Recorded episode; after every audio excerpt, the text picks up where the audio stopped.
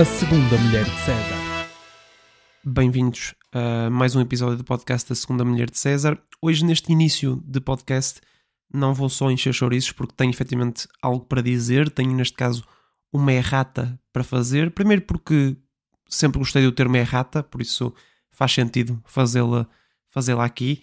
E, e, depois porque efetivamente cometi aparentemente uh, uma, uma gralha no episódio passado em que disse que uh, domingo era o primeiro dia da, da semana e aparentemente uh, o meu bom amigo uh, João Ferraz chama-me a atenção de forma muito veemente, dizendo que oficialmente segunda-feira é o primeiro dia da semana, tal como diz a certificação ISO 8601, que efetivamente diz que segunda-feira é o primeiro dia da semana, desde 1988, por isso eu não sei porque é que eu considero domingo como o primeiro dia da semana.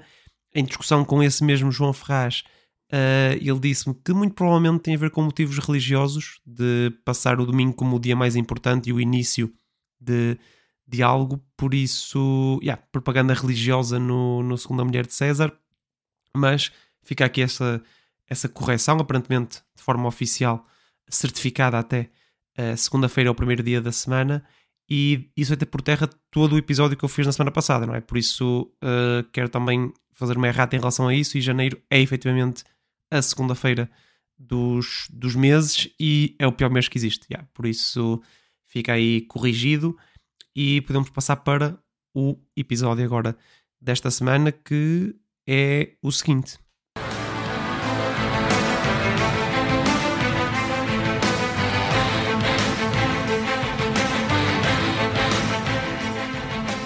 Reality shows. Um, pá, algum dia haveríamos de chegar aqui, não é? A um episódio sobre, sobre reality shows. Agora, explicar o porquê de chegarmos aqui e o porquê agora um, pá, é fácil. Tem a ver com um, um novo programa da SIC e eu achava que nós já tínhamos visto tudo sobre, sobre reality shows, mas a SIC conseguiu surpreender porque conseguiu fazer mais um, um reality show igual a todos os outros mas com um nome diferente, que é, que é sempre engraçado um, dar sinónimos a coisas que, lá está, são iguais, daí, daí, sinónimo, daí o termo sinónimos, não é? Um, e lá está, eu hoje só vou falar de reality shows do tipo clássico, não, não vou falar daqueles programas de, de casais, tipo Casados à Primeira Vista ou, ou First Date ou coisas desse género, porque eu acho que isso é um tipo de programa diferente, ainda pior do que reality shows. Um, e não é tópico para hoje. Quem sabe um dia uh, posso falar com, com um terapeuta relacional cenas uh, e falamos sobre esses, sobre esses uh, programas. Mas hoje é mesmo sobre reality shows. E antes de falar de, de exemplos específicos, eu, eu gostaria de falar de forma geral, porque eu acho o conceito de reality TV bom. Acho um bom conceito. Acho que uh, ver pessoas uh, chanfradas o suficiente para irem para a televisão nacional, expor a sua vida, fazer figuras tristes uh, uh, para, para toda a gente ver, é um passatempo melhor do que muita ficção que, que, que se vê por aí. E uh, pá, eu prefiro, ou melhor, preferiria ver boa reality TV do que má ficção. Uh, porque lá está, o conceito de ver como é que pessoas normais se comportam em, em diferentes situações é, no fundo, uh, aquilo que mais me interessa na ficção, por exemplo, e que poderia me interessar também em reality TV, porque efetivamente são, ou deveriam ser, vá, pessoas normais a quem acontecem coisas ou postas em, em situações e perceber como é que essas pessoas reagem. Só que na televisão portuguesa, pelo menos, nenhuma destas coisas se verifica. Uh, primeiro, não são uh, pessoas normais, não é? E não são diferentes situações. São sempre as mesmas pessoas, uh, ou pelo menos o mesmo tipo de pessoas, mas aliás, não só são o mesmo tipo de pessoas, como muitas vezes são as mesmas pessoas e são sempre as mesmas situações. em termos de pessoas, no fundo, eu acho que se resume a quatro estereótipos clássicos de de reality shows, não é? Pessoal que é só chamado uh, pelo seu físico, sejam homens, sejam mulheres, só são chamadas pelo seu físico. Uh, este é o primeiro estereótipo. O segundo é pessoal conflituoso que se diz direto e frontal quando na verdade são só mal educados, não é? É esse clássico. Eu digo tudo na cara, eu não, não guardo nada para mim, yeah, és só mal educada. Pronto. Uh, mal educada, a pessoa. Não que eu tivesse em mente uma pessoa específica que uh, tenha participado nesses, nesses reality shows. Uh, depois, o terceiro tipo são pessoas alegadamente inteligentes ou que, ou melhor, que entram por serem inteligentes e para quebrar o estereótipo de, de pessoas burras que, que entram no, neste tipo de, de programas. Só que uh, o problema é que descobrimos que essas pessoas encaixam no estereótipo 2 de pessoas conflituosas que são uh, mal educadas e por isso uh, é, no fundo, o estereótipo 3 é o 2 com uma roupagem de alegada inteligência e de controle do jogo que as pessoas vão lá fazer e não sei o que é. O quarto, o quarto estereótipo é algo, eu diria, relativamente recente, pelo menos uh, no que eu acompanho de reality shows, que não é assim tanto, mas parece uma moda mais recente. São pessoas uh, esotéricas e dos astros e das, e das estrelas e dos mental coaches e cenas desse género. Está muito na moda isso no mundo em geral e a reality, reality TV acaba por ser um espelho disso. Não sei se é um espelho assim tão bom, uh, mas, mas se calhar até é. Infelizmente, hum, lá está. Uma pessoa está aqui a criticar, mais ou menos, os reality shows, quando na verdade eles são efetivamente isso, uh, reais, e por isso a realidade é que é, é, que é péssima, não é? Um, mas para além de, das pessoas, como eu estava a dizer, serem sempre as mesmas ou os mesmos tipos de. Tipo, os mesmos tipos de pessoas, assim é que é, estes quatro estereótipos, as situações também são sempre as mesmas, não é? São sempre os, os entendimentos sobre comida ou tarefas domésticas que um comeu e não deixou para os outros, ou um não faz nada, e, mas afinal arrumou não sei o que, então já é o argumento de que afinal faz e os outros é que não fazem. Um, é relações amorosas, não é? E triângulos, e uh, já levam casais para casa e uma ex do gajo, mas afinal ele gosta é da ex, mas depois está com a ex, mas quer a outra. Pá, lá, lá está, relações amorosas. E depois nomeações de quesílias que nascem só porque pessoas têm que se nomear umas às outras para, para se expulsarem, porque efetivamente uh, aquilo acaba por ser um jogo, não sendo um game show, que também é outro tipo de programa que para mim faz sentido e acho que é, é o melhor tipo de, de, televisão neste caso, é reality TV misturada com, com game show, um, em que há um objetivo não, que não viver lá ou estar lá a conversar com pessoas. Há efetivamente eh, jogos para, para se fazer. Um, aqui é literalmente as quesilhas têm que estar nisso, não é? Nas nomeações, na expulsar um, as, as pessoas uh, ao longo do tempo para depois um ganhar o, o, o prémio final. E lá está, o meu maior problema é que efetivamente estes programas são aborrecidos, aborrecidos no dia a dia, porque efetivamente, pá, ok, eles levam, sei lá, 16 ou 20 pessoas para dentro de uma casa. Só que as pessoas não são todas interessantes, não, têm, não são interessantes 24 horas por dia, por isso o, o material espremido daquilo acaba por não ser assim tão interessante. Ainda pior que isso é que os conceitos dos programas são são maus, são chatos, um, só puxam efetivamente às coisas más dessas interações uh, entre, entre pessoas e são muito, muito repetitivos. Por isso, um, acho que game shows acabam por ser mais interessantes porque tens mais diversidade. Não tens sempre, não tens sempre a, a, a mesma coisa um, a acontecer. E outra coisa interessante de, destes, destes programas é que uh, tem o, o, conceito das pessoas ligarem para lá para uh, darem a vitória a alguém ou expulsarem alguém. E é interessante porque uh, o, esses programas, no fundo, arranjaram uma, uma forma de se pagarem a, a, si próprios, não é? E depois podem, podem nem sequer ligar às votações que as pessoas fazem, não é? Ninguém nos garante que depois quem efetivamente sai ou quem efetivamente ganha foi a pessoa que, que foi mais votada, não é? Eles, eles podem simplesmente aldrabar aquilo que, que ninguém sabe. Mas é um bom scam, não é? Porque Uh, pá, são. ganham. Antes, antes era 60 cêntimos mais IVA, né? As chamadas. Agora acho que é um euro mais IVA, não é? Porque eles fizeram o, o scam engraçado. Já era um scam quando era 60 cêntimos mais IVA, que eram, uh, que eram 760, né? Agora é o 761, que é, que é um euro. É um euro mais IVA. E parece que não custa nada, né? Um euro mais IVA. Só que uh, há pessoas que ligam demasiado para isto para ter um impacto nulo ou diminuto, vá eh, sobre, sobre o, o resultado uh, final. Mas falando de, de programas específicos, porque pá, também seria estranho estar aqui a uh, 20 minutos a falar de, de reality shows na generalidade, mas falando de programas específicos, pá, temos de falar do, do OG, em Portugal pelo menos, o, o Big Brother, e pá, quando surgiu o Big Brother mudou o panorama da, da televisão portuguesa, não é? Pela, pela inovação, pelas personagens que, que lançou e uh, eu percebo porquê, porque é efetivamente algo inovador, algo nunca antes visto. Uh, terem insistido depois em fazer 72 reality shows depois disso uh, parece-me um bocado exagerado, mas eu acho que o problema é mesmo desse primeiro Big Brother ter corrido tão bem e ter até mudado o chip das lideranças de audiências para, para a TVI. Um, e por isso, até hoje, as televisões, as televisões, a TVI e a SIC, basicamente, ainda não desistiram do, do modelo de reality show, mesmo que, e não sei se dá ou não assim tantas audiências quanto isso uh, neste momento.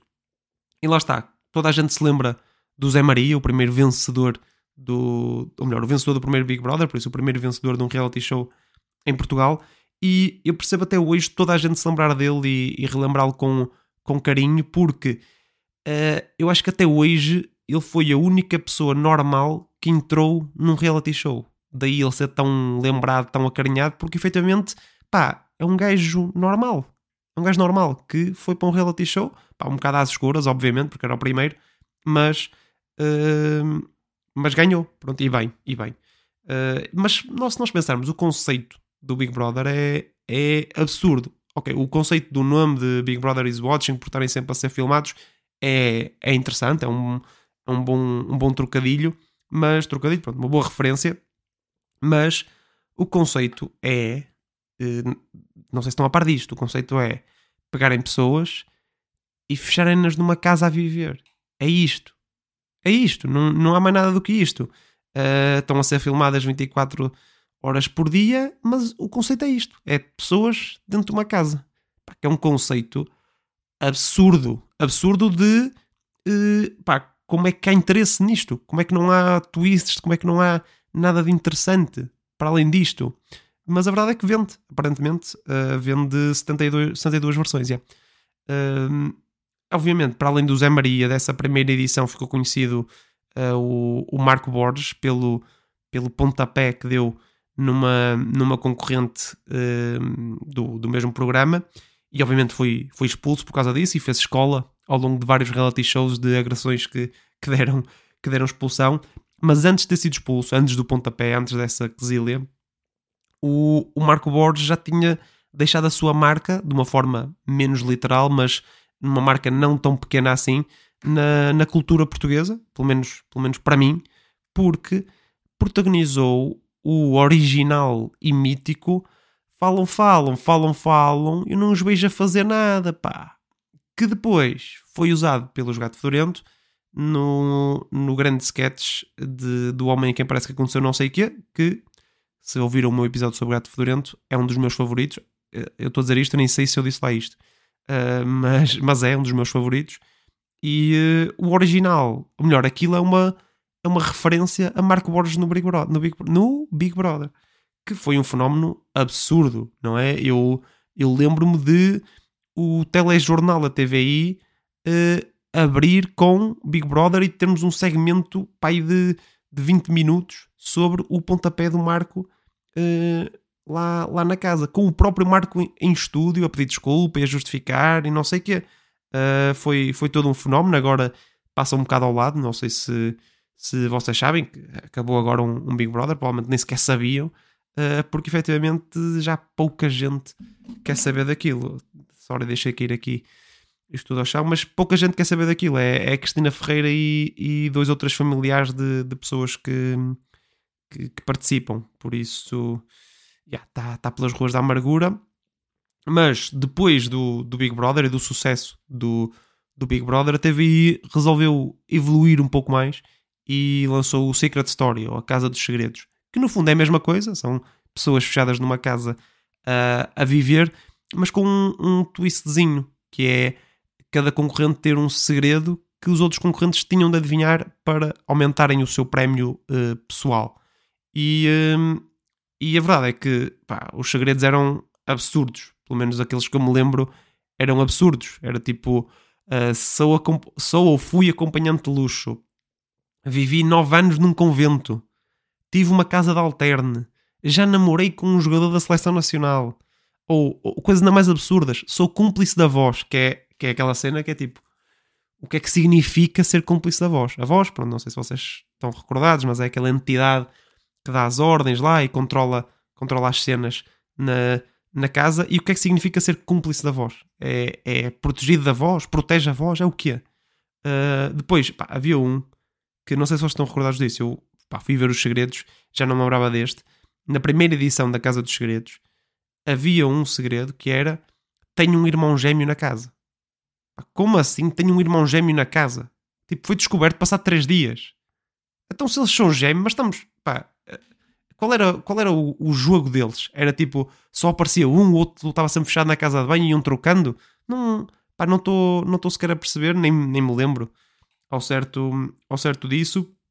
Mas os segredos eram, eram assim todos uh, avariados. Uh, e eu acho que eles depois tinham uh, uma lista dos segredos possíveis, porque porque, pelo que eu estive a ver, houve, houve alguém que tentou uh, o segredo. Vivi nove anos num convento para uma pessoa errada. Ou seja, falhou. Acertou no segredo, mas falhou na pessoa. Por isso eles tinham que ter acesso a uma lista dos, dos segredos. Mas, mas pronto, uh, aqui no, no Secret Story também há algumas personagens uh, míticas, não é? Para além do, do clássico uh, bates forte cá dentro da, da Fanny para, para o João Mota, duas personagens icónicas destes, destes reality shows. Temos também as bacuradas da, da, Cátia, da Cátia Palhinha, que o clássico, não é? De diga um país, África, coisas desse género, um, que tornaram-se também um, um, clássico destes, destes programas, mas levado ao extremo, a um extremo que até para mim dá a volta e tem piada. Ela tinha piada tão, tão uh, má que era nesse tipo de, de desafios de cultura geral e, e cenas. Mas para além de Big Brother e, uh, e Secret Story, depois tivemos o, não sei se vocês se lembram, mas isto marcou-me este, este, esta versão uh, específica que eu vou dizer agora, marcou-me porque eu conheço uma pessoa que participou uh, nesse programa, que é o Love on Top, que é uma versão uh, pá, que no fundo, uma versão é basicamente a mesma coisa que o Big Brother, mas pedia um maior envolvimento entre os concorrentes, se, se me faço entender. Portanto, Love, on, Love, Love on Top, então, não sei se estão a perceber o que eu quero dizer. E esse programa flopou à grande. Foi, eu acho que foi o primeiro grande flop de, de reality shows em, em Portugal. Eu acho que foi porque o conceito era mais uh, arrojado, vamos dizer assim, e Portugal não estava preparado, e eu acho que não está ainda preparado para, lá está, para o Jersey Shore desta vida e coisas desse género. Acho que Portugal nunca estará preparado para isso. E o Love Top por isso, por isso falhou, mas, mas yeah, foi, foi o único programa em que participou uma pessoa que eu, que eu conheço efetivamente. Uh, pá, não, não posso dizer que seja meu amigo, mas, mas conheço, sei quem é. Uh, e por isso, yeah, marcou-me, marcou-me o Love Top. Uh, por outras coisas também que vi lá, mas isso não, acho que não vale a pena, uh, não vale a pena puxar para aqui. Uh, e lá está, eu estava a dizer que Portugal não, não está e acho que nunca estará preparado para, lá está, para o Love Top, para Jersey Shore e coisas desse género, porque acho que nós somos um país muito mais de programas tipo a Quinta das Celebridades ou, ou a Quinta ou este novo da SIC, era uma vez na Quinta, que no fundo são sempre o mesmo programa.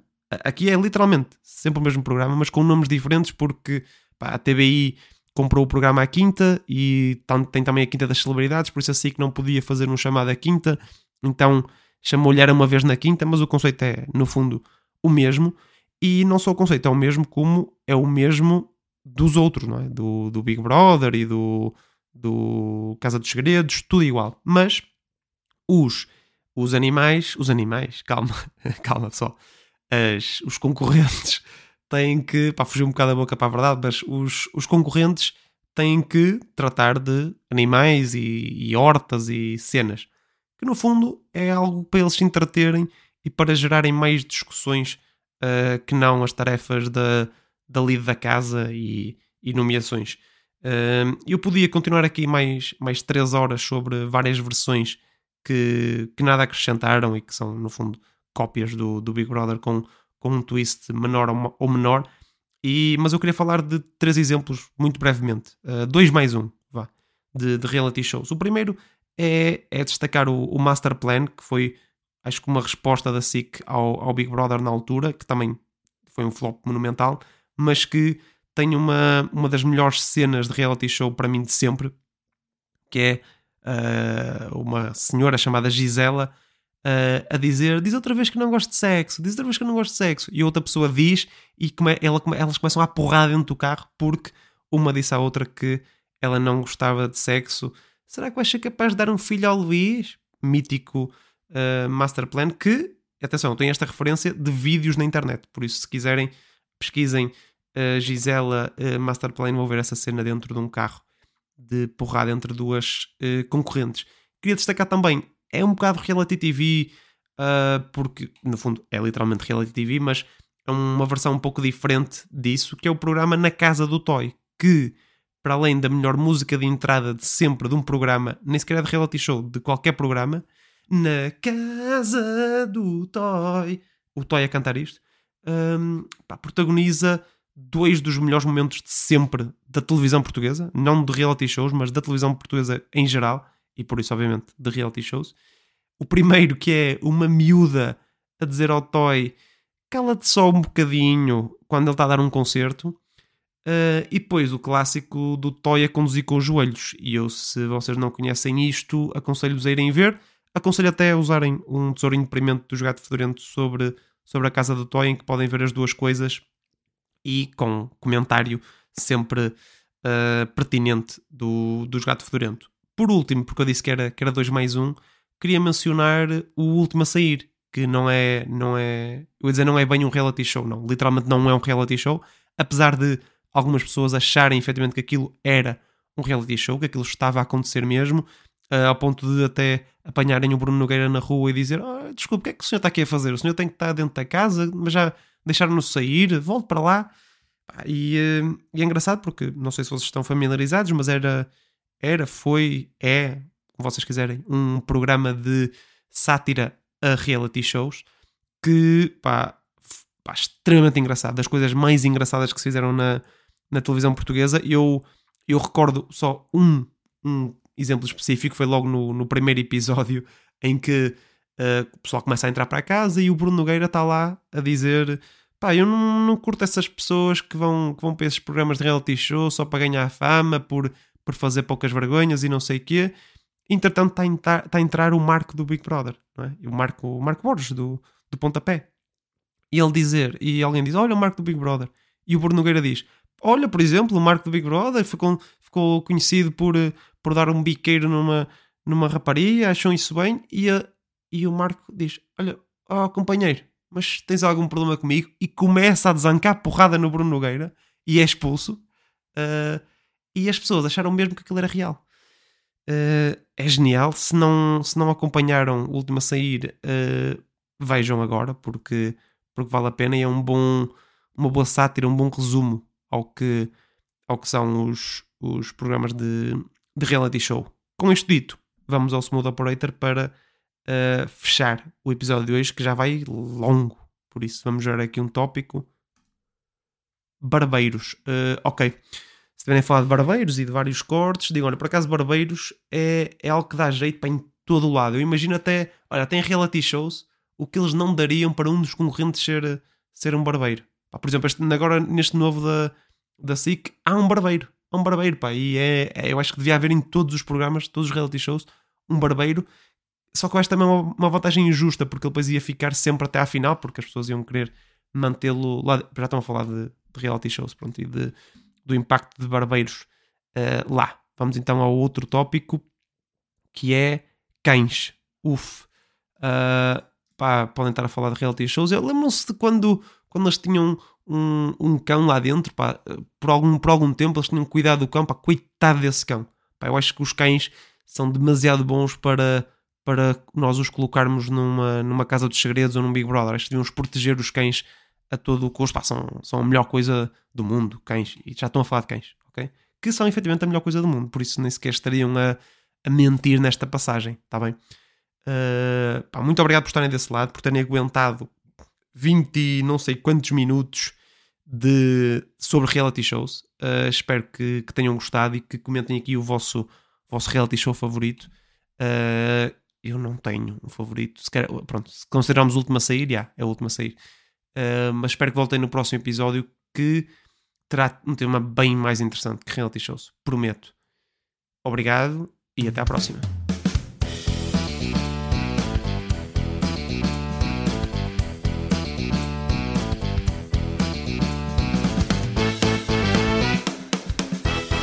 A segunda mulher de César.